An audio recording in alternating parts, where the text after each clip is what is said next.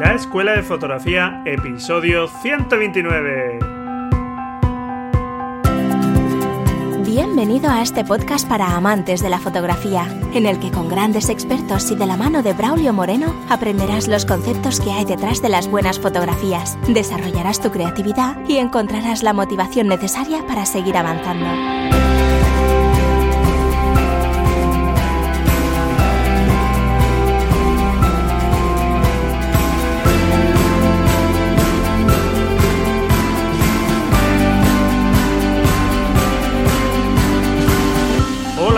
¿Qué tal? Bienvenido a este nuevo episodio del podcast La Escuela de Fotografía. Un podcast, como sabes, para aprender fotografía y donde nos preocupamos por conseguir buenas imágenes y donde no queremos ser solo propietarios de buenas cámaras, sino utilizar nuestras cámaras para obtener esas fotografías que tanto nos gustan que realmente es por los que estamos en este embrollo de la fotografía para capturar esas imágenes que vemos y que nos están llamando continuamente la atención y parece que sí o sí tenemos que inmortalizarlas. ¿Qué tal? ¿Cómo ha ido la semana?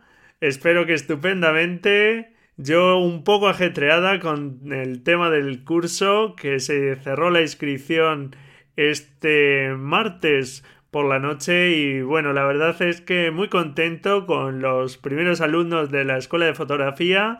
Estoy seguro que en este curso van a dar un empujón muy grande en su aprendizaje hacia esas buenas fotografías y les agradezco especialmente a todos ellos que hayan confiado en mí para seguir evolucionando y seguir aprendiendo fotografía. Y también, pues gracias a ti por estar ahí al otro lado escuchando este podcast. Y hoy tenemos a un invitado muy especial, un fotógrafo con una grandísima trayectoria, muy reconocido tanto nacional como internacionalmente, especializado en fotografía de moda, publicitaria y fotografía editorial, que no es otro que Eugenio Recuenco un fotógrafo con una obra muy creativa, muy cinematográfica, pictórica y con el que echarlo un buen rato sobre su obra, sobre creatividad, su visión de la fotografía. Nos habla de aspectos muy importantes sobre la narrativa en la fotografía, sobre sus proyectos más importantes, hablamos de alguna de sus fotografías que por cierto dejo el enlace en la nota del programa para que puedas verlas y bueno pues espero que sea una entrevista que te guste. Y antes de pasar con la entrevista te recuerdo que hasta este próximo 27 de mayo puedes participar en el reto fotográfico número 31 buscando un cielo llamativo, un cielo que impacten. Puedes participar muy fácilmente con una fotografía y este tipo de retos son muy buenos para proponerte temáticas que quizá no suelas explorar. Así que te animo a practicar y a participar. Y bueno, pues ahora sí vamos con la entrevista a Eugenio Recuenco. Bueno, como eh, os estoy comentando, Eugenio Recuenco es un fotógrafo español que trabaja principalmente en los campos de la fotografía de moda, fotografía editorial y en la publicidad. Su estilo es considerado como muy cinematográfico y pictórico, donde el surrealismo y la fantasía tienen especial protagonismo.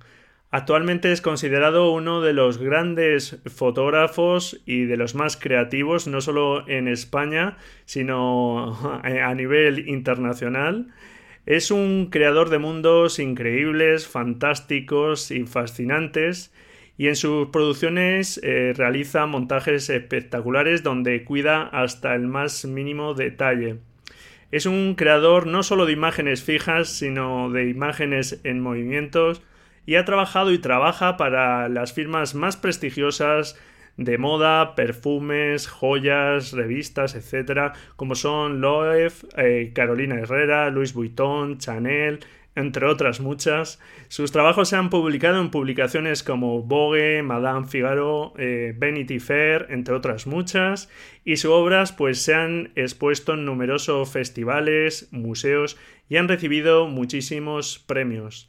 A lo largo de sus muchos años de trabajo ha conseguido reunir un equipo con el que logra hacer realidad sus proyectos Y resguardado tras una aparente timidez y una alegre sonrisa, a Eugenio Recuenco no parece gustarle ser el centro de atención. Pero es difícil no serlo tras haber creado un universo creativo propio que sigue en expansión. Hoy es un honor y un placer tener aquí a su creador, a su motor. Bienvenido, Eugenio. Hola, ¿qué tal? Buenas tardes. Es un placer para mí. Pues nada, el placer es mío de tener aquí, pues, a un fotógrafo de, bueno, pues de tu talla y que, bueno, pues en tu apretada agenda hayas sacado un hueco para atender mi propuesta. Nada. Muchísimas gracias. A vosotros. Pues una suerte además porque, bueno, te, conocí en, en, Fotogenio, te lo comentaba hace un momento, en, en, el año 2014, donde ahí diste un par de charlas. Y, bueno, pues eh, tuve la suerte de, poder asistir y qué desgracia que, que, no siga ese evento porque la verdad es que estaba muy bien. Yo también tuve la suerte de poder asistir, porque realmente tengo un recuerdo muy bueno de un poco del ambiente que se que, circulaba en, en, Fotogenio, de la gente que encontré y bueno, fue encontré a Gervasio allí y, luego hemos tenido más relación en Albarracín, en otros sitios y, bueno, encontré a, a Sebastián Salgado y bueno, pues y, y, muchísima gente muy interesada en la fotografía, ¿no? Sí, la, verdad es que este tipo de eventos es una oportunidad de ver a fotógrafos referentes como los que nos comentas, como es tu caso, y la verdad es que está muy bien su labor y una pena que, este evento en concreto pues, pues no haya seguido. Mm, pues eh, una, una, pena enorme porque fíjate que, que siempre he tenido la, eh, el recuerdo bueno de aquello, pero sobre todo no por la gente que te encontré, sino por el ambiente que se vivía allí, ¿no? Eh, solamente en Costa Rica eh, estuve en, el FED y también era el mismo ambiente, son las dos únicas veces que he sentido realmente algo casi casi como de estrella de rock. Muy bien, sí, yo recuerdo aquella ponencia que había muchísima gente y, bueno, es verdad que el ambiente ahí y oye, está muy bien, ¿eh? Porque que bueno, que la fotografía o los fotógrafos siempre parece que, que no tienen ese glamour y que en este tipo de eventos lo tengan, pues oye, es estupendo, claro que sí. sí. Muy bien. Bueno, estudiaste Bellas Artes y es algo que he leído que no extrañó a tu familia porque realmente ya tenías curiosidad por la pintura y por el arte, ¿verdad? Sí, bueno, y tenía el presidente de mi hermana que también había estudiado anteriormente a mí, ¿no? Y, bueno, pues sí, eh, era lo que más me apetecía en ese momento, aunque era muy buen estudiante para otras muchas cosas y seguramente más de uno de una vez eh, mis padres pensaron que era... Pero nunca me dijeron nada, o sea, me dejaron ah, libremente, aunque pensasen lo contrario, ¿no? Muy bien. Eh, aunque realmente estudiaste mm, Bellas Artes con esa intención de ser pintor, pues realmente viste lo difícil que era poderte dedicar profesionalmente a ello y decides probar con la fotografía sin mucha pretensión o sin tener nada claro de que realmente quería dedicarte profesionalmente a ello, ¿no? Eh, es que estás buscando, tampoco eh, dentro de lo que te, me ofrecía en aquel momento, que era mucho más pequeño que lo que se ofrece ahora si estudias artes, ¿no? Era pintura, escultura, era todo muy clásico. Bueno, pues cogí la pintura que, eh, que, que, al final ha sido la más cercana a lo que a lo que he terminado haciendo, una imagen en dos dimensiones, ¿no? Y, y, bueno, pues estás experimentando, tú quieres dedicarte al arte, pero realmente tampoco sabes si lo que quieres ser, ¿no? Lo que pasa que sí que empecé a, desde muy pequeñito a tener afición por la fotografía y empecé a mezclarla con la, con la pintura. Y, bueno, pues y ves que también parte, que las partes de fotografía son tan interesantes como las que has pintado y que y, poco a poco, bueno, pues te vas decantando, ¿no? Pero bueno, no fue nada premeditado de decir yo voy a ser fotógrafo, ¿no? Ni tampoco fue nada frustrado no voy a ser pintor. Es, es un proceso, ¿no? De, de búsqueda. Hombre, son disciplinas que al final también están basadas en la imagen y claro, tienen mucha relación también, efectivamente. Hoy se puede ver tu larga trayectoria en la fotografía de moda trabajando para grandísimas marcas, pero tus inicios pues supongo que fueron muy duros, como cualquier inicio, marcado supongo por mucho trabajo y por una apuesta seria porque te trasladaste a París, te fuiste a Francia. ¿Cómo fueron esos años en los que apostaste por la fotografía de moda? Eh, muy buenos, muy buenos, ¿no? Porque no, fueron más duros porque posiblemente sea de los fotógrafos en este país que más le ha costado aprender. Es decir, los miles de, de carretes de fotografías que he tenido que disparar para poder aprender han sido infinitamente mayor que lo que dedica ahora a alguien joven que se dedica, ¿no? Hay mucho más fácil, es mucho más fácil aprender ahora. Claro. Hay mucho más medios para aprender, es mucho más barato porque no te cuesta los revelados. Entonces, en aquel entonces nos costaba y, había mucha menos información, ¿no? Sin internet. O sea, no teníamos el no, no éramos no conocíamos o no teníamos un abanico tan grande de de, posibilidades a hacer que lo que nos llegaba pues por las revistas, ¿no? Entonces, bueno, pues eh, fueron años muy buenos porque, bueno, pues eh, al mismo tiempo me permití, al no tener presión, el poder experimentar, ¿no? Y, iba descubriendo, eh, pues, formas que todavía quedaban o huecos que quedaban en ese momento dentro de lo que yo veía que era la fotografía de moda, ¿no? Y, bueno, pues ir a experimentar eh, y con la ilusión de los primeros de que eres joven y todo, pues es mucho más fácil, ¿no? Y sí que me fui a París en un momento en el que empezaba a ser no fácil, pero sí empezaba a encontrar el mercado aquí en España. Y lo, no sé si fue una reacción mm, premeditada o no, pero era como un no me quiero asentar y, ser lo que son los demás aquí, ¿no? Ya había visto... Un poco inconformista, ¿no? Sí, ya había visto París y había visto que el mundo no acababa en los Pirineos, sino que era mucho más grande, ¿no? Y que, que, lo que tú pensabas que como meta, según vas descubriendo las metas eh, y lo que descubres de fotógrafos, pues son mejores ¿no? y, se te abre el abanico que ahora es mucho más fácil porque con internet y, y, bueno pues eh, el reto de decir, bueno, pues ahora otra vez de nuevas, ¿no? Para volver atrás ya se puede. Entonces, y bueno, pues fue eso, ¿no? Pero cuando lo haces con ilusión, pues el recuerdo que te queda es muy bueno.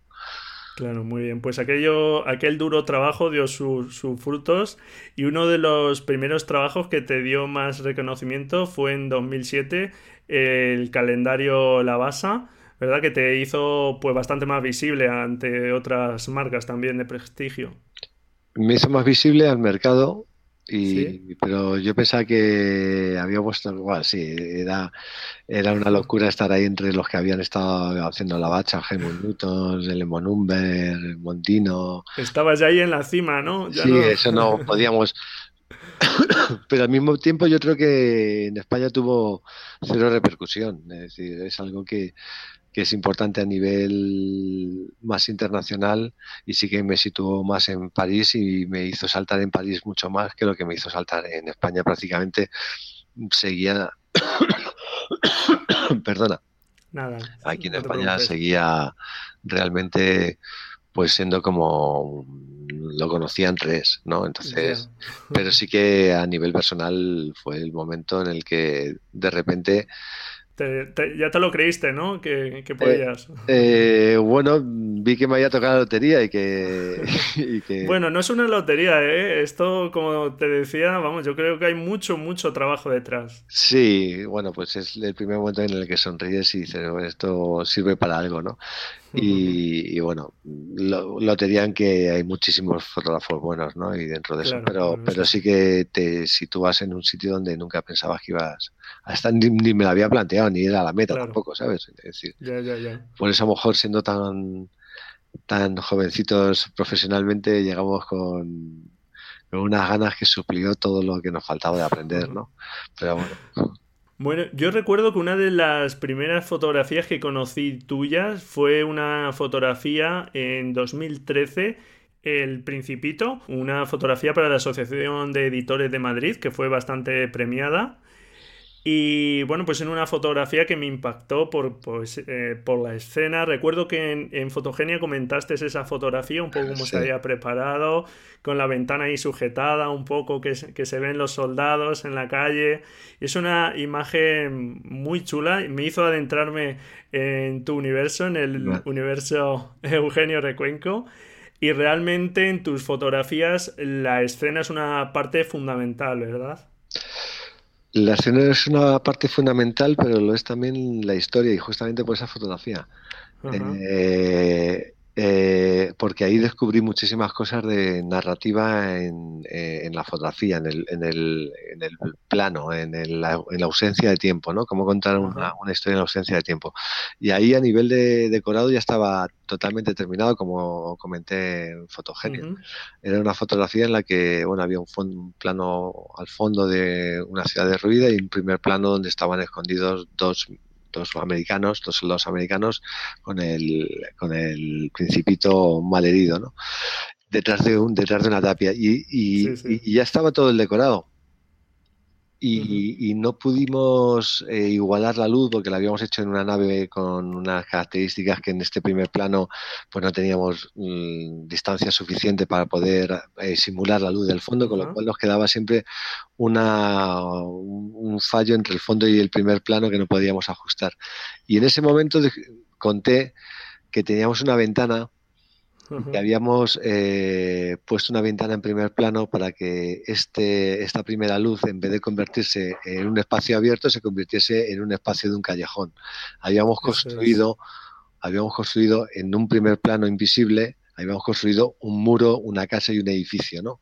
Que, que nos hacía que esa luz fuera, nos cuadrase con lo que estábamos contando. Pero también habíamos contado eh, el tiempo y el espacio, el espacio con lo no visto, es decir, hemos contado una y seguramente sabemos, por lo que ya conocemos, cómo es este edificio, nos podemos imaginar cómo es este edificio en el que estamos nosotros dentro, ¿no? Y, eso solamente poniendo una ventana y sin poner muros siquiera, ¿no? Y, al final es más, más importante que puedas contar la historia y que puedas contar que tú estás metido en ese y estás metido dentro de una casa que el decorado en sí. Si el decorado no, no va con la historia, al final claro, claro.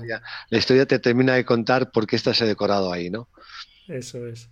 Sí, que el decorado ayuda a interpretar, como te he escuchado decir, y con esta narrativa que nos estás eh, comentando, buscando esta narrativa, pues dejar esas preguntas abiertas de qué ha pasado antes, ¿no? Y qué ha pasado después de, esa fotografía. Sí, es, lo más, es la única forma de contar de contar una historia en un fotograma, ¿no? Eh, que, los personajes te, te inviten a, imaginarte quién son y dónde vienen y, cuál es su propósito de ese momento en el que estaban ahí, ¿no? Pero es todo inventado. Eh, solamente que das pequeños guiños o detalles para que termine de, el espectador de, poderse imaginar y no cierras la narrativa, porque si la cierras y le cuentas exactamente qué está ocurriendo, solamente hay una interpretación única, ¿no? Si se la dejas un poco abierta, pues, pues está más abierto a más espectadores, realmente. Sí, es algo que nos han hablado ya varios fotógrafos que han estado por aquí, como Tino Soriano. Hace poco Juan Manuel Castro Prieto también nos comentaba al respecto y, efectivamente es algo que tenemos que intentar buscar en nuestras fotografías porque va a hacer que, las personas que las estén viendo pues se detengan un poquito más y, no se quede todo en una primera visión, sino que haya una lectura un poco más amplia, claro. Es muy importante la mirada. Yo ahora estoy haciendo la selección de, del proyecto 365. Sí. Eh, que son, bueno, 365 fotos. Y, sí, sí, sí, hablaremos del proyecto. y, con, muchísimas fotos en las que la decisión final muchas veces es una mirada y esa mirada es la que te hace que te o te está explicando la acción o, te está dibujando el personaje, ¿no? Yo casi siempre opto por la que me la acción ya la veo en el resto del cuerpo, de lo que ocurre del escenario, de, de qué, de qué está pasando ahí, ¿no? Y, y, la mirada si acompaña a lo que ella está haciendo, me está, es reiterativo si la mirada me dibuja ese personaje y ya me da, me lo, le da un color diferente, lo demás ya estaba narrado, ¿no? Entonces eh, empieza, son, eh, son pequeños detalles, ¿no? pequeños detalles que están ahí en tu cabeza que, que son importantísimos para al final hacer una imagen diferente claro. Eh, bueno, es la forma de trabajar, cada uno lo hace de una forma. Ya, claro, claro, sí, sí, sí, sí. Bueno, te he escuchado también decir que no todo el mundo que hace fotografías es fotógrafo, porque hace falta al menos una intención, ¿verdad? En la fotografía. Eh, sí, es que sí, no, todo, el, eh, todo el mundo que, escribe no es un escritor, ¿sabes? Es, un poco lo mismo, ¿no? Hace falta que haya una intención y, un porqué y un, y un discurso. Pues hacer fotos bonitas se pueden hacer, sí, pero es que fotos bonitas solamente muchas veces es estar en el momento adecuado y, la máquina ya te hace, por lo menos bonitas te las hace, tendrá que ser por lo menos diferente o, o querer contar algo diferente, ¿no? Claro, pensar, pensar en la fotografía que vamos a hacer creo que es un primer paso que yo suelo hablar aquí mucho y lo suelo reiterar mucho, en que por lo menos pensemos más nuestras fotografías, creo que ya es un primer paso en vez de llegar y disparar y disparar, pensar antes de poner el ojo en la cámara y empezar a mirar a través de nuestra cámara, ¿verdad? También es importante la observación, que es algo que también te he escuchado decir. Sí, porque al final tu encuadre tiene que ser más interesante que la realidad que la rodea. O sea, de momento ya hay una intención. Es decir, si la primera intención que puede haber es que tú de todo lo que te rodea coges un encuadre. Y esa es, es la primera intención. Y luego que la primera selección que hace, claro, y, a partir de ahí, para, para ser fotógrafos que tengan una intención de contar algo. Eh, porque si has seleccionado eso es porque del resto de la realidad, eso tiene que contarte algo. Si es solamente porque es bonito, pues es un, bueno, estás, fijado en una cosa que es bonita, pero no, no estás haciendo una fotografía, estás capturando, no estás haciendo una fotografía con un sentido de algo. Solamente estás haciendo un zoom sobre algo que te ha gustado a ti, pero que bueno, mm, te ha gustado a ti, pero puede no gustarle a otro, ¿no? Eh, entonces, eso es lo sencillo. lo que le sale a la gente es una foto pues con un filtro bonito, con un atardecer bonito, con no sé qué bonito, sí, son todos bonitos. A mí me pasó lo mismo cuando me fui a, a, Japón la primera vez, que yo veía a, monjes y tal, y yo les disparaba fotos, pero luego al final dices, sí, ¿qué? Son bonitos para mí, que es, pero estos son dos curas andando por la calle, y si no me cuentan nada más, dos curas andando por la calle, no es una fotografía. Mm, es, una fotografía bonita a mi percepción para un japonés era una ordinariedad, ¿sabes? Una cosa ordinaria. común, sí. Común, ¿sabes? no, es, nada, no es una fotografía, ¿no? Es, primero plantearse que, tiene que haber algo más que, algo bonito para ti, ¿no? Porque, porque eso no hace una fotografía.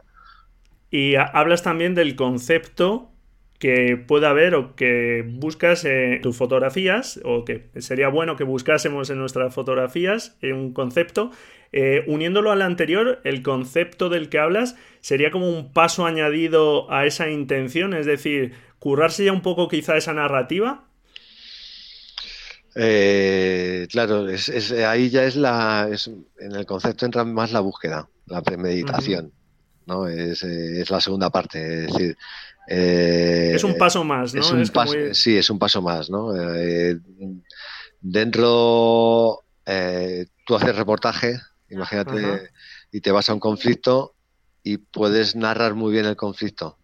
Sí. Pero puedes ir más para, más para allá para, para que lo que tú cuentas tenga un concepto dentro de ese conflicto, no solamente una reproducción que a lo mejor lo que es, eh, que es representar es el drama, lo que quieras, ¿vale? Representa el drama y la representa muy bien. Pero hay que tener eh, ¿qué, estás representando realmente aparte del drama? Es decir, el drama es un es cómo lo vas a representar, pero tienes que representar algo más. Es decir, tienes que tomar una posición. Ahí estaría, como tú bien dices, una opinión. Ahí estaríamos ya eh, volcando más nuestra opinión. claro, un concepto tiene que tener una opinión. Eh, claro. entonces ahí ya es, es cuando ya mm, tiene un nivel mayor, ¿no? Es no solamente que reproduces una sensación, sino que reproduces un concepto. Claro. Sí, sí, te entiendo. Ha quedado muy claro, muy bien. Pues es la primera vez que hago esta reflexión. ¿Sí? Oye, pues yo que me alegro haberte hecho reflexionar así. Bueno, tu obra creo que es un ejemplo mm, bestial de una creatividad parece infinita. Te comento esto porque muchas personas me dicen que, no son creativas, que, para, no se les ocurren ideas. Y yo considero realmente que, todos somos creativos, que efectivamente la creatividad es algo que, no es que esté tocado por una varita mágica o por un poder divino, sino que, tienes que fomentarlo, claro, no va a llegar allí a ti porque sí, pero que todos tenemos esa posibilidad. Eh, ¿Qué piensas al respecto y qué consejo le darías para esas personas que, creen que, no son creativos? ¿Algún consejo para despertar esa creatividad? No, eh, yo creo que es que hay una equivocación de concepto y queremos ser creativos, queremos hacer fotos y queremos ser creativos, no somos creativos haciendo fotos. No ser creativo para hacer algo, ser creativo no ser creativo. Y la creatividad se educa. Eh, es, decir, no es decir, no es que yo no soy creativo para hacer fotos, no, si no eres creativo para hacer fotos no eres creativo para nada.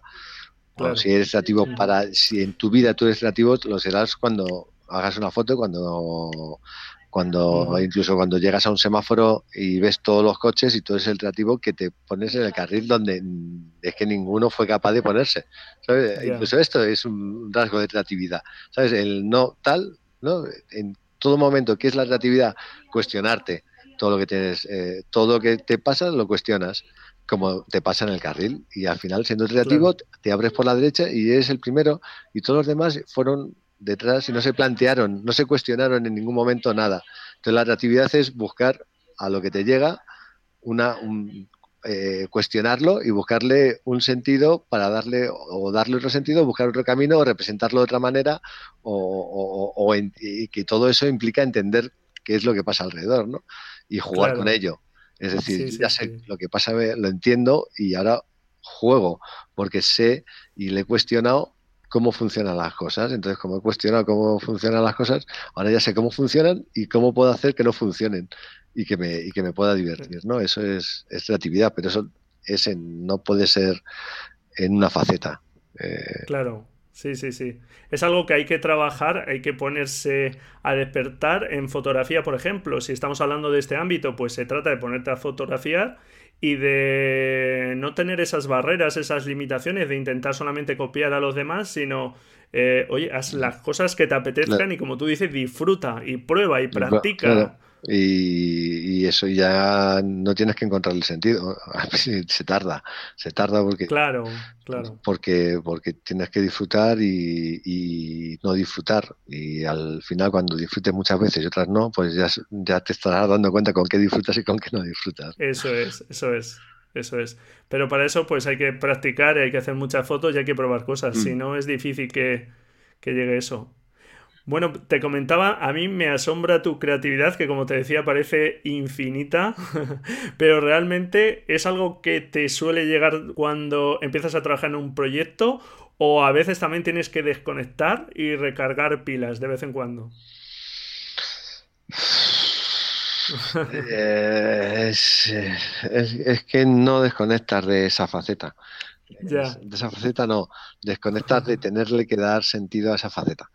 Al final, esa, esa parte no es nada cansada, la atractividad. La, la, que es cansada es la de tener que demostrar que eso es posible hacerse, ¿no? Que esa es la otra parte que es la que dices, si yo lo veo tan claro, como cuesta tanto trabajo que, que los demás lo entiendan, ¿no?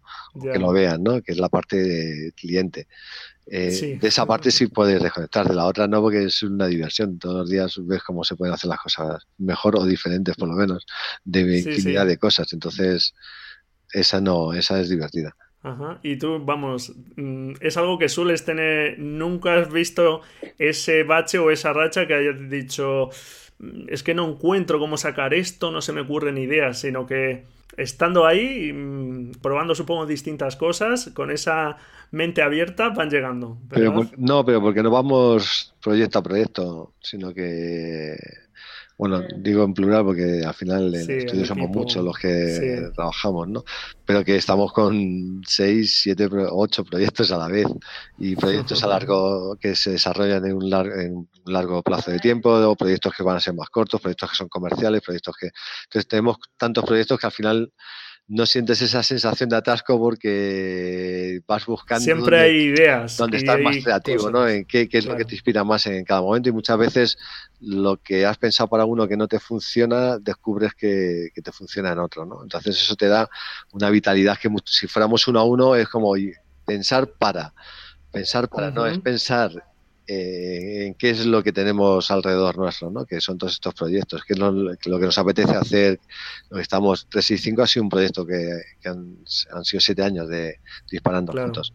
Entonces, no estuvimos pensando, nos habríamos muerto si hubiésemos, hubiésemos dicho seis meses para pensar todo lo que hay que hacer del 365. No, claro, poco a poco. Eh, entonces, habríamos entrado en crisis. Pero cuando llevas muchos proyectos diferentes, es, es bueno, pues te vas saltando de uno a otro. Y cuando falta, ¿qué sueles hacer tú, digamos, para buscar esa inspiración? No sé si, bueno, porque naturalmente tú te nutres, pues no solo de, fotografía y de imágenes, sino que la música, la literatura, la historia está mm. muy, muy presente en tus obras y supongo que eh, esos son también fuentes inagotables de, inspiración, ¿verdad? Sí, claro, es que al final es, es, donde te inspiras, es lo más importante. No, te, inspira la Yo no me inspiro en la fotografía. La fotografía me inspira historias y, luego otras formas, ¿no? Y te las haces tuyas, porque al final la fotografía de los demás la disfruto, no la disfruto como espectador y la disfruto mucho. Y me gustaría, la mayoría, el 99% de las fotos que veo, me gustaría que fueran mías.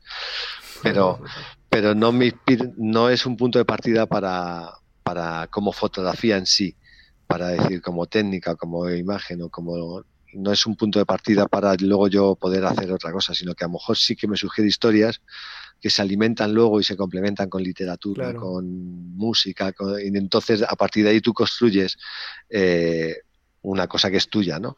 Pero, pero nunca es la fotografía un referente para mi fotografía. Sí, estupendo. Bueno, algo que oigo muy frecuentemente, o bueno, de vez en cuando, es que en la fotografía está todo inventado y es cierto que, claro, pues estamos, eh, digamos, hoy día además con la explosión de la fotografía digital, la facilidad del medio, redes sociales, etcétera, pues estamos inundados de imágenes, pero realmente a mí esto es algo que me chirría. ¿Tú realmente crees que Eugenio, que, que ya hemos visto todo en fotografía y que ya casi no merece la pena hacer nada porque está ya todo inventado? Eh, depende, para que lo hagas. si lo haces para ti, eh, siempre tienes muchas cosas que descubrir, que además las tienes que descubrir tú, no te las tienen que descubrir los demás, ¿no? Eh, si haces la fotografía para los demás, pues, pues va todo tan rápido que, y es todo tan grande y todo tan comunicado que, que va a ser eh, difícil, ¿no? Yo creo que tienes que hacer fotografía para, para ti y los descubrimientos los tienes que hacer tú. Claro.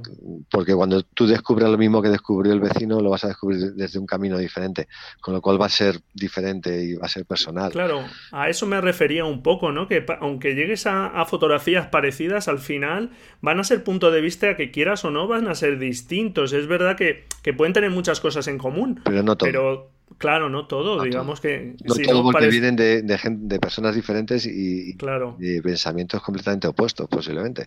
O sea que no... Entonces no hay... Claro. Y, y, bueno, y cuando, y cuando veáis el 365, pues veis que hay más propuestas para hacer todavía. Muy bien. Bueno, hablabas antes de esa pelea que hay a veces entre eh, tu lado, digamos, más creativo y el lado comercial de los encargos de tus clientes. Y, supongo que son dos partes dentro de ti que están en, continua colisión y que están ahí en continua fricción, pero que supongo que también, mm, recuerdo un fotogenio que decías que, que, siempre intentabas dejar tu impronta, que a veces no era nada sencillo esto de lidiar con los proyectos y con los clientes. Pero bueno, pues también supongo que, te ha nutrido en lo, en lo, personal o, lo más creativo tuyo, tu parte más personal, más de autor, naturalmente en toda tu obra. Y también ese lado comercial, pues eh, digamos, también habrá jugado su papel, ¿no? Sí, yo solo decir una cosa, y es que, al final eh, los clientes que me han dado libertad, que nos han dejado hacer lo que quisiésemos, incluso cuando no sabíamos lo que sabemos ahora, pues que al final lo que me dieron es el, sentido de la responsabilidad. Posiblemente es cuando más responsable y, menos loco he hecho y habré hecho cosas más o menos creativas, pero, pero con, mucho más cuidado, ¿no? O sea que esa parte justamente la libertad me dio responsabilidad, ¿no? Y que los clientes... curioso, sí. Y que los clientes que justamente no me habían dejado hacer lo que yo quería en los momentos, pero que sí que he peleado por intentar dejar esa impronta son los que me han educado el ingenio. Es decir, eh, de la censura viene eh, el ingenio y, el buscarte las maneras. ¿no? Y, al final muchos de los proyectos personales son ideas fallidas o, convencimientos en algunos momentos que querías trasladar a, trabajos comerciales y que no, que no han salido. ¿no? Y, y bueno, pero pero siempre hasta ahora intentábamos que por dejar nuestra impronta y ahora tenemos un reto que nos está haciendo gracia, que lo estamos consiguiendo de momento, que es intentar que el cliente que llegue a nosotros su imagen una vez que llegó hasta nosotros y una vez que sale después de haber trabajado con nosotros sea completamente diferente, ¿no? Sí, que hay una transformación ahí. Sí, y que no sea al 100% reconocible en nosotros, sino reconocible su cambio. No, no es hacer una fórmula y hacer a todos los clientes iguales, sino cada uno entender lo que necesita y, y, una vez que lo entiendes lo haces tuyo y, y, que, y que se reconozca que ha habido un cambio en ellos, no que ha habido una continuidad en nosotros. Muy bien. Vamos, es un planteamiento estupendo y oye, genial si, si lo estáis ahí este consiguiendo. año nos ha funcionado. Muy bien, pues que siga así, que siga así, estupendo. bueno, hoy día se pueden ver tus superproducciones. Y claro, alguien puede pensar, claro, así es fácil, con, esa, con esos modelos, con esa cantidad de medios, esas cámaras, flashes, equipos. Pero como comentábamos antes, pues hasta llegar ahí has tenido que dar muchos pasos, empezaste pues de otras formas muy distintas y realmente yo creo que esa escasez de medios eh, que uno puede decir realmente son excusas porque eh, a otro nivel está claro que no vas a conseguir el mismo tipo de fotografía y que para determinado tipo de fotografía pues necesitas un escenario, pues necesitas invertir en ello, etcétera, eh, el equipo que necesites, pero por supuesto, ¿verdad? Se pueden conseguir muchas fotografías con muy poquitos medios y no necesitas, o sea que realmente es una excusa que usamos muchas veces. Es una cosa muy grande porque, mira, te lo voy a, comentar. Acabamos de hacer eh, dentro del proyecto 365 la última fotografía que hemos hecho. Se ha hecho con un teléfono móvil. Muy bien, muy bien, me encanta. Y va, a estar expuesta, y va a estar expuesta en la exposición y es con un teléfono móvil y no vas a ver la diferencia entre la que se hizo con una Hasselblad y la que se hizo con el teléfono móvil. Eh, estoy por aplaudir, estoy aquí por, casi por unas palmas. me encanta, me encanta que digas esto. Sí, y hecho con la, con la misma luz que se hizo en lo otro, que son dos focos de 2000 antiguos de Tusteno, es decir, pero es porque el 365 está hecho de esa manera, pero yo siempre digo lo mismo y siempre hemos tenido la misma escasez de medios desde que pensamos hasta ahora. ¿Por qué? Porque al final lo único que hacemos es que es aprovechar todo lo que nos dan y ponerlo en la fotografía, ¿no? Claro y cuando teníamos pocos, teníamos pocos, cuando tenemos muchos, tenemos muchos, casi nunca es muchos, porque al final lo que hace es que crece la idea hasta complicarse y quedarse a ras, ¿no? Siempre vamos a ras, es decir, nunca nos superan los medios porque los medios nos llevan a un a un cierto nivel, ¿no? Es decir, si ya mm, puedo hacer hasta cinco, pero es que me han dado seis, hostias, claro. me puedo inventar hasta siete, ¿no? Vamos a intentar llegar a siete con seis, ¿no? Entonces, oye, pues es estupendo eso, ¿eh? Claro, siempre estamos escasos porque siempre es a, pues bueno, si tenemos más medios podremos hacer más, ¿no? Pero si no tenemos, tampoco nos hemos quejado nunca porque no tenga, porque al final eh, hacer una fotografía, ya te digo, es más el concepto y lo que quieras, es sobre, no, y no el concepto, adecuar lo que tú quieres transmitir a los medios que tienes. Claro, eso es. Yo también quiero hacer cine y, no me he inventado, y tengo un guion, y no me he inventado un guion que fuera El Señor de los Anillos. Me he inventado, un guion que sé que, que, con los medios a los que podría llegar, la podría hacer y que a las malas yo con mi cámara podría llegar a hacerlo, ¿no? Es decir, me invento lo que sé que voy y juego con esas con esas fichas, no juego con más con más fichas que las que tengo. Estupendo, vamos, eh, me parece algo genial que, lo comentes y que así es, así es. Aunque tienes imágenes en blanco y, negro, pues realmente eres un creador en color y además, bueno, pues un color muy característico con tonos menos saturados y supongo que para ti mm, el color es algo trascendental y tus imágenes perderían todo el sentido sin el color, ¿no? Realmente es que mm, me gusta sentir la relación entre colores dentro de una fotografía. Hay veces que me enamoro de partes de la fotografía y son relación de colores que hay dentro, ¿no? Yo creo que eso es un poco herencia de, la, de la pintura, ¿no? De, esa, de todavía querer jugar y mezclar eh, la paleta y, hacer que, que, conjuguen emociones en los colores, ¿no? Y yo creo que es más por eso que, que, por otra cosa, ¿no? Y bueno, la paleta hay una paleta medio base, pero tampoco hay una paleta base que me guste. Me gusta una relación en recolores, pero luego realmente dependiendo de la historia eh, el color cambia y se satura si es necesario para la historia porque porque es un elemento más a, contar y a transmitir emociones ¿no? entonces en, función de la emoción que quieras transmitir y de la historia que quieras contar pues se vuelven más violentos o menos violentos o desaparecen y se vuelven sí, sí, como tienes imágenes más opacas, con una iluminación eh, más concentrada, digamos, en un ambiente más oscuro, imágenes súper luminosas. Sí, pero están pensados eh, en el momento que está concebido el reportaje, ¿no? Es decir, hoy nos toca en blanco y negro, o qué feos son los colores del mobiliario que tenemos, y paramos en blanco y negro para que no se vean los colores. Está todo pensado, ¿no? Si iluminas diferente y, y tienen que aportar para la, para la fotografía. Eso es. Bueno, decía un, buen jefe mío, de los pocos, la verdad, que he tenido, que yo considero buenos, que hay que rodearse de personas más capaces que uno mismo. Y bueno, pues yo sé que en tu caso has creado un equipo que te acompaña, que, suele llamar el ojo de Frosker. Sí.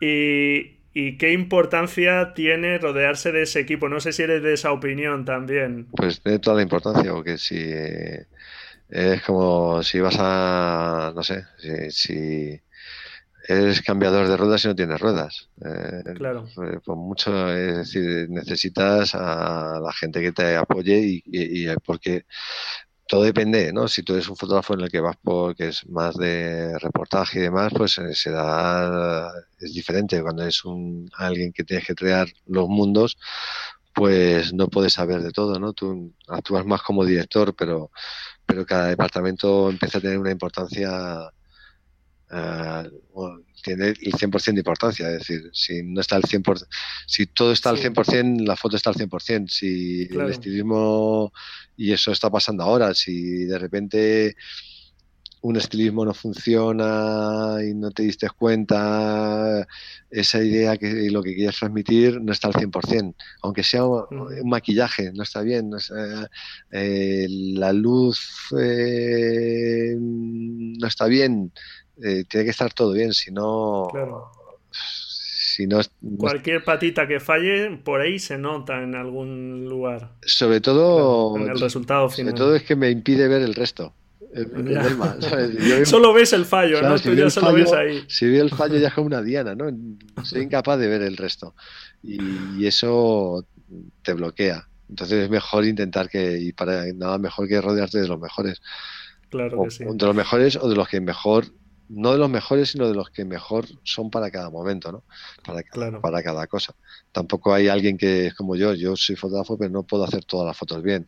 Lo mismo pasa con un estilista, con un, con un maquillador, con un diseñador. Eh, es el mejor para determinadas cosas y otras cosas pues pues habrá otro mejor. Claro, claro, claro. Pero te entiendo, te entiendo. Pero, siempre es un equipo reducido y de confianza, ¿no? Que, que, sabes que van a aportar y que no va a ser solamente alguien que va, que, va a estar, sino que lo importante es que esa aportación que yo pido a los, a los clientes que me dejen, pues que yo la pueda seguir manteniendo en el equipo, ¿no? Para que crezca la foto. Claro. Aunque cuentas con todo tu equipo, pues realmente tú eres una persona que te, te, gusta revisar todo, ¿no? Y que realmente aportas, supongo, pues a vestuario, a todo, ¿no? Tienes ya no sé si las ideas supongo que van evolucionando de una idea inicial a conforme va avanzando el proyecto, pues se va evolucionando esa idea, pero a ti, digamos que tú supervisas un poquito todo, ¿no? O, delegas ya ciertas partes en decir, bueno, esto das unas instrucciones y ya delegas, ¿no? Eh, que hagan lo que, lo que vean más conveniente. No, doy, doy instrucciones y delego para que doy, doy, libertad para que y luego reviso y luego reviso y vamos viendo, ¿no? bueno, pues, eh, pero primero tienes que hacer entender sí, una retroalimentación ahí, ¿no? Sí, claro, primero tienes que dar a, tienes que explicar qué es lo que qué es lo que buscas, qué es lo que se pretende, eso es mucho más fácil porque el primer paso para hacerlo bien es saber a quién se lo estás diciendo, es decir, sabes que se estás diciendo al que mejor lo puede hacer, al que mejor lo puede entender. Primer paso, por eso te rodeas con el equipo que te rodeas. Y el segundo paso es, bueno, esa comunicación es fácil y le intentas marcar un camino, no decirle dónde está el límite. Y a partir de ahí, con lo que vuelve, pues empiezas a... Y muchas veces un estilismo te puede variar una idea inicial o un concepto o, cambiar la historia a, un poquito o cambiarla totalmente o el sentido y entonces te sugiere otra cosa o te, o te duplica la idea y se convierte brota, ¿no? Es, eh, y hay que estar abierto, ¿verdad? A esos cambios. Claro, tener, es que si son positivos, ¿no? ¿Verdad? Y si están aportando ahí cosas. Claro, es que porque es la única forma en que en que el equipo se considera también, porque son parte, es decir, claro. son parte del equipo, o sea, son parte del trabajo porque son importantes para hacerlo, pero son parte del trabajo porque son importantes para crearlo no solamente para hacerlo, que son dos cosas diferentes. Hacer hay muchos profesionales que hacen las cosas, pero que te puedan crear una, la imagen que tú quieres son tu equipo. Muy bien. Pues estupendo que hayas creado ese equipo a lo largo de los años. Y con respecto a los modelos, ¿también dejas esa libertad o das instrucciones muy claras, muy precisas, o depende del proyecto? O igualmente, pues también estás abierto generalmente pues a ese feedback, digamos. Eh, depende del proyecto. Depende del proyecto. Ahí sí que es más. Es más. Eh, es que hay diferentes proyectos y en algunos puedes dar más libertad al modelo y en otros puedes darle menos. ¿no? En el 3 y 5 sí que marcas muy. Ha sido un trabajo en el que hemos marcado muy. Estaba muy pautado qué es la historia que tenías que contar y no la podías contar con nada más que la acción del modelo porque son 365 fotos en un mismo espacio y con un mismo encuadre, con lo cual el encuadre no puedes dar tú eh, o cambiar la sensación de, lo que te está contando el modelo un encuadre, que puedes obviar una parte, que tal, sino aquí es todo tiene que, entonces muchas veces desde fuera ah, ves cosas que en posturas que, que sabes cómo quedan a tu cámara, entonces ahí ha sido como más eh, de, mover, de, mover casi a los modelos un poco casi como maniquís, ¿no? Porque eh, ellos lo estaban haciendo bien, pero lo tenían que hacer perfecto para tu ángulo, porque yo no me podía mover con la, con la cámara. Entonces, ya, te entiendo. el modelo posa bien, pero posa bien y tú vas con la cámara y ajustas y pones el encuadre donde tú quieres, pero aquí no podíamos cambiar la cámara, ¿no? Entonces teníamos que cambiar el modelo y en ese caso ha sido como muy con libertad en cuanto a expresiones, miradas, eh, sabiendo qué es lo que interesaba, pues a partir de ahí puede, pero ha sido un poco más, menos libertad que, y otras veces que quieres contar historias más cinematográficas, pues más inspiradas en cine, pues sí que dejas a que sea el encuadre tuyo buscando la expresión inesperada del modelo el que conjugue y haga que sea cinematográfico, ¿no? Su expresión inesperada y tu encuadre para intentar cogerlo. Pero es, es, el proyecto es el que marca. muy bien. En 2013 publicaste tu libro, Review, eh, que reúne más de 200 imágenes y es una buena muestra de tu trabajo hasta 2013. Eh, aunque incluye también obra de encargo y, algunas obras personales tuyas, de trabajos personales tuyas. Ocho solamente. Ocho, ¿eh? Lo tengo por aquí. Es un libro, la verdad, un tanto tocho. Pero es un libro estupendo, además que hoy día se puede conseguir a un precio de escándalo. No, sé exactamente por qué, será cosa de la editorial, pero bueno. Sí, porque pasa el tiempo y ya abulta. Pues vamos, en la nota del programa dejo por ahí el enlace porque es un libro que quien no lo tenga es un libro estupendo de tu trabajo. Muchas gracias. Y bueno, pues ahora estás trabajando en tu proyecto que viene mm, comentando, ya nos has comentado varias cosas sobre él, el proyecto más grande y más largo en el que vienes trabajando, el proyecto 365, que si este libro de, eh, de, un poco de revisión de tu trabajo, pues eso, era una muestra de tu trabajo, este realmente te he escuchado decir que es un resumen de lo que has vivido. Y he de decirte que yo cuando lo vi me recordó un poco al trabajo de Irving Penn, de la esquina de los años 50. Ah, aunque es completamente distinto, es cierto, pero un poco e, ese encuadre cerrado de siempre en, ese no lugar, ¿no? En ese escenario montado, me recordó un poco a él. Y bueno, eh, háblanos un poco sobre este proyecto. Sí, bueno, aparte que esa esquina y muchas otras cosas forman parte de, mi vida, de no haberla vivido, es decir, del imaginario que vives, ¿no? Porque es muy importante y en el 3 y 5 se ve eh, el mundo el mundo más o menos que me ha tocado, porque al final es, quería reflejar, no era autobiográfico, era un poco, bueno, yo he visto el mundo así, de esta, lo veo de esta manera, ¿no? Y hay parte que es... Eh, que es mm, real y parte que es del imaginario. Y el imaginario muchas veces es anterior, ¿no? Y que está ahí presente también, ¿no?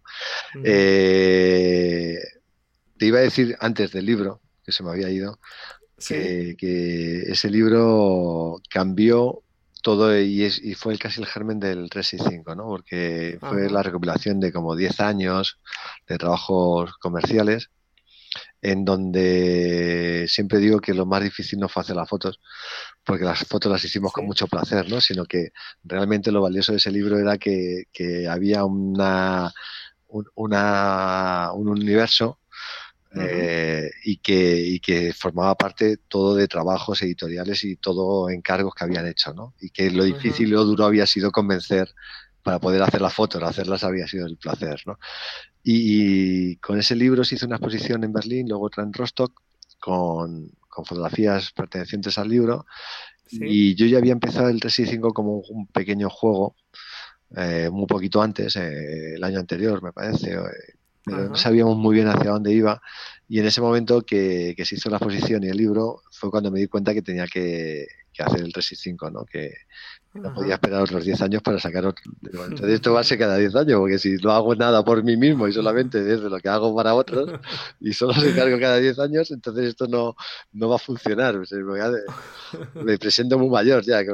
Entonces, o sea, tengo que empezar ya. Claro, digo, la próxima vez que me vean me tienen que, o sea, tienen que ser ya proyectos personales, es decir, lo que se espera una vez que que estás ahí en ese tierra de nadie es que avances hacia América y no te vuelvas hacia las Canarias otra vez, ¿no? Estás en medio del mar, pues sigue remando, ¿no? Y fue un poco el germen de este, del proyecto este, ¿no? Del 365. Muy bien. Y, sí, perdón. No, no, y sí, que el 365 es eso, es un poco los 40 años de, lo que he vivido y de lo que y de cómo has percibido las cosas, ¿no? Claro. a tu alrededor. Sí. De, hecho, se llama 365 grados. Lleva el circulito de Ah, grados. Ah, mira. 365 pues días es una vuelta alrededor de mí, eh, dentro de mí, y para arriba, para abajo, y todo lo que pasa alrededor, una vuelta y más. Una vuelta y más. Muy bien. Eh, te he escuchado decir que hay tres niveles de lectura ¿Verdad? No sé si nos puedes hablar de ello, desde la parte, digamos, más estética a más, bueno, pues de búsqueda un poco ya en la imagen del significado. Sí, eh, bueno, eh, no me acuerdo los niveles, pero bueno, al principio hay, hay incluso un, cuarto, ¿no? Hay un cuarto. Eh, todos han pasado a una posterior. se han ido pasando a una posterior. Porque lo vamos a presentar en el CEAR en Fuenlabrada en noviembre y... En noviembre de este año, ¿verdad? Sí, el 29 de noviembre. Sí, sí, sí, vale. Creo que es Perfecto. Y, va a ser la puesta en escena de las 365 fotos en el espacio. El CIAR era el único, yo creo, que nos permitía espacio suficiente para poder mostrar. Sí, porque van a ser todas en un tamaño alrededor de 1,15 por 1,30. Ajá. Un tamaño grande, claro, muy grande. Muy grande para 365 yo... Sí, sí, sí, sí. Grande, ¿no? La última vez que estuve, sí, ahora ya casi un año. iba a decir no hace mucho tiempo, con una exposición de Chema Madoz, ahí. Un sitio se suelen exponer unas 40 a 50 obras. Sí. Unas 50 obras se suelen exponer. Claro, Son es que fíjate. Eh, y en un tamaño grande, pero ese, Primer, ese primer nivel de, de, de experimentación del proyecto va a ser solamente entrar en el espacio. Ajá van a estar todas las fotos adosadas entre sí y van a estar en tela retroiluminada. Es decir, ellas mismas van a dar la, su propia luz y van a estar iluminadas. Entonces va a ser como entrar a verdaderos espacios envolventes de, las fotografías, ¿no? Entonces, o sea que la puesta en escena va a ser también peculiar, claro, entonces ahí ya está la primera, que antes no existía, ¿no? Luego, pues estará el, bueno, pues el ir paseando y ver que las fotos, pues te gustan. y que te gustan unas más, otras menos, unas hacen gracias y otras no te dan gracia. Y no más allá del gusto de me gusta o no me gusta, ¿no? Y luego, al, ser un calendario 365, pues, bueno, pues tiene el juego un poco de, de ver dónde está el calendario cada día, ¿no? Claro, y, claro, ese era uno de los niveles que Sí, que en algunos momentos están muy fáciles en muchos y en otros momentos, bueno, pues puedes jugar. si se acercan los niños y ya le haces el juego, pues por lo menos mira, están viendo unas imágenes diferentes al mismo tiempo que están jugando a ver dónde está el calendario, ¿no? y, se habitúan a pasar por un espacio que sea especial, que no sea lo habitual de todos los días. Pues ya un espacio lleno de fotos, ya eh, eh, para, para un niño tiene, bueno, para un adulto también, ¿no? Pero para un niño pues tiene que ser una experiencia. ¿No? Eh, que, que, mola tenerla y que no hace falta viajar a Tokio para tenerla. y luego ya está, pues un poco, pues algunas fotografías hacen alusión a, o a días determinados o a hechos que, pasan o a conceptos o a, o, a, expresar sentimientos o, poner en duda cosas que damos por hecho y que las muestras y cuando es costo como la psicoanalista.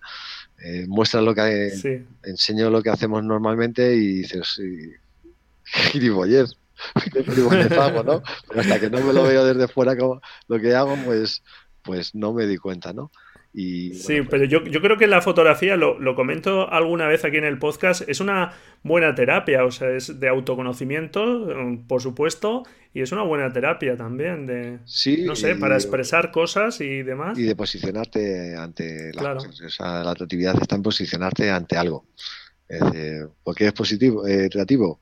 Pues porque te has salido un montón y de momento estás fuera y estás, y estás viendo las cosas con otra perspectiva, ¿no? Y, luego, pues, bueno, pues eh, esto ha sido de terapia. O sea, muchas de las cosas que dices, mm, somos absurdos, pero seguimos haciéndolo, pues bueno, pues lo vamos a mostrar y nos vamos a reír un rato, ¿no? y encima nos vamos a divertir que nos va a llevar a hacer, a contar con, contarlo con una estética que nos va a molar y se conjuga todo.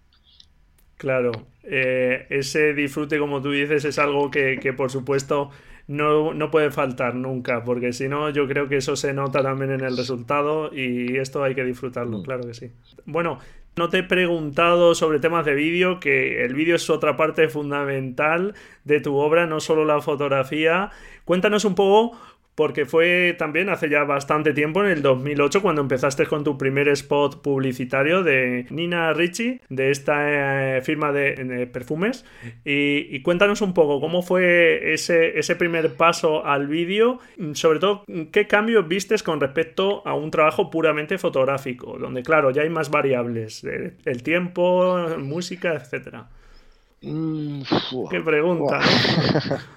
No, yo llegué a hacer Nina Ricci sin haber hecho nunca nada. Sí, sí. Sin saber lo que era eh, Avi, ni Final Cut, ni nada, ni nada, nada. Bueno, eso también puede tener su punto positivo, ¿no? Porque no llegas quizá tan contaminado de otras cosas. Sí, creo que cumplí todas las expectativas que tenían. sí, sí, sí, Porque tuve la suerte de, estar en París, tenía representante en París y, que estuviese visible allí porque es aquí habría sido impensable, nunca habría ocurrido, ¿no? Te lo voy a contar porque yo no había hecho, no me había hecho ni los vídeos de vacaciones. casi casi me producía alergia, pero, pero me eh, interesa mucho el cine. Es decir, pero me producía no respeto, sino el pensar que, bueno, eh, que había que contar algo. No. Y me llaman de Francia para hacer un, un spot publicitario de una marca conocida de perfumes. A mí que no conocía y no sabía nada y que era fotógrafo y ellos con las referencias mías de fotógrafo y sabiendo que no que no sabía nada de vídeo. Digo por eso que cumplió todas las expectativas porque porque tuvieron la visión de, ver que lo que necesitaba la marca en ese momento era una visión y no una realización. te entiendo. Es decir, luego se encargaron de ponerme los medios para que yo pudiese realizar y me sintiese seguro y que lo que queríamos expresar allí ocurriese y saliese un día, un día de foto, como Darius Conji, que, estaba a mi lado y que aunque yo, yo sabía la luz que quería, pero no podía decir cómo se tenía que hacer, pero había alguien que, que hacer, ¿no? Entonces, tuvieron las, o sea, tuve la suerte de, toparme con, con, esta gente que, tuvieron la visión que todavía falta en este país de qué es lo que necesito. No necesito un técnico. Ahora mismo necesito darle una visión nueva. Ese concepto que decíamos. Voy a buscar que me, que me puede dar la visión nueva, ¿no?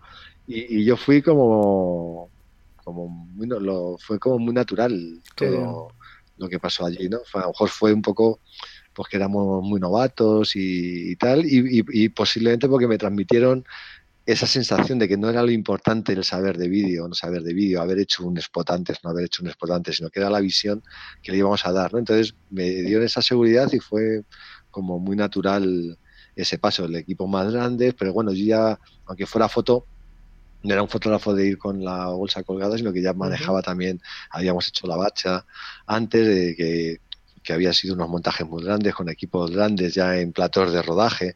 Entonces, bueno, tampoco fue, un, fue el salto al movimiento, pero como me gustaba el cine, yo no me había acercado, pero porque no tenía nada que contar. Cuando ya te cuentan, tienes una historia que contar, pues entonces buceas y vas entendiendo cómo, cómo funciona la narrativa y cómo, y cómo se tiene que hacer, ¿no? Más o menos. Pero al final era el punto de vista personal lo que les interesaba. Y bueno, desde entonces sigues en el vídeo y bueno, pues también con esa mm, idea de un largometraje, ¿no? Con ese guion que, que comentabas al principio. Eh, sí, bueno, ese lleva tanto tiempo como el 3 y 5, Bueno, es un poquito anterior el 3 y 5. Eh, bueno, uno va a ver la luz ya en este año, muy prontito, y el otro, seguro que, lo vemos. El otro yo creo que empezó a crecer cuando empecé a experimentar y empecé a conocer lo que era, cómo se rodaba. Entonces empecé, empecé a entender de qué podía ser yo capaz y, empezó a, a surgir un guion adaptado a lo que puedo hacer y a lo, que es, a lo que me interesa contar con lo que puedo hacer que era lo que hablábamos antes, ¿no? Y, surge cuando voy conociendo poco a poco más porque es un, vas aprendiendo y cada cosa que aprendes la quieres poner en práctica y nada mejor que irte inventando un, una historia en donde puedas ir poniendo en práctica lo que vas conociendo de con narrativa, imagen, movimiento, tiempo, ritmo, todas esas cosas. ¿no? Y, en eso estamos, eh, sí, avanza paralelamente, un, poquito más un poquito más atrás, pero avanza paralelamente y con, con la misma ilusión, que es lo más importante. Porque la ilusión va a llevar el boli hasta donde hasta donde quedamos. que no decaiga esa, esa ilusión. ¿Tienes programados algunos talleres pronto? No sé si tienes alguna fecha. Eh, no. O lo, podemos consultar en tu web y, ya está. No, porque no, no, normalmente yo siempre hago uno con workshop y al año y uno con FT. Y, el de workshop ya se hizo tal y el de FT se va a hacer ahora en dos semanas y ya no hago con ellos porque no es porque no quiera hacer cursos sino porque al final me quedan tantas cosas que contar que, contar lo que he hecho es como que me entierra un poco, ¿no? y bueno, siempre tenemos en el estudio, siempre hay hueco para, para gente para que nos eche una mano, no todos los que queríamos, pero de vez en cuando pues las puertas están abiertas.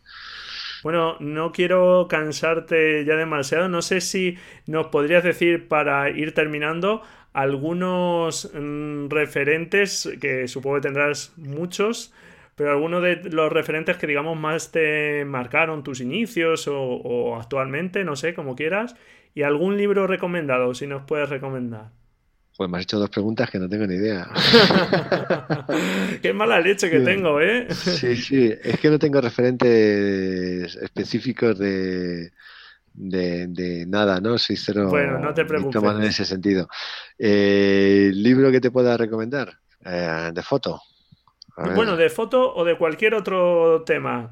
Eh, solo preguntar por un libro puede ser de otro tema, no concretamente de fotografía. Si tú crees que puede ser útil para las personas que están aprendiendo fotografía, ya está.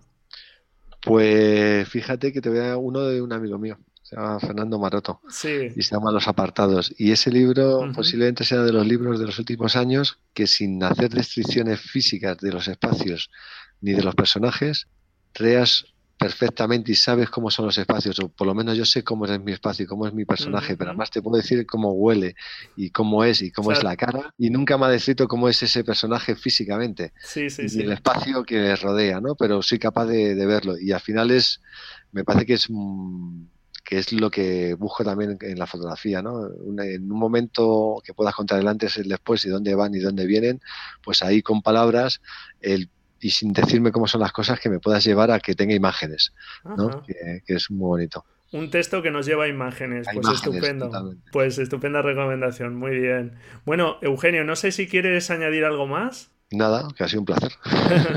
El placer ha sido mío de tener un maestro de la fotografía, bueno, no solo de la fotografía, de la imagen, Y nada, desearte que siga creciendo mucho ese universo Eugenio Recuenco. Vale, y os espero nada.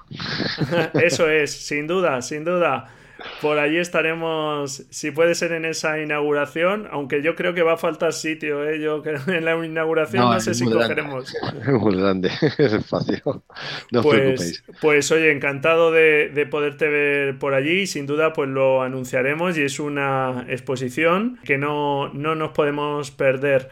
Bueno, pues muchísimas gracias por todo, ha sido todo un placer y un abrazo muy fuerte. Igualmente. Venga, hasta luego, adiós. Hasta luego. Y bueno, pues hasta aquí esta entrevista a este grandísimo fotógrafo, este creativo parece sin límites.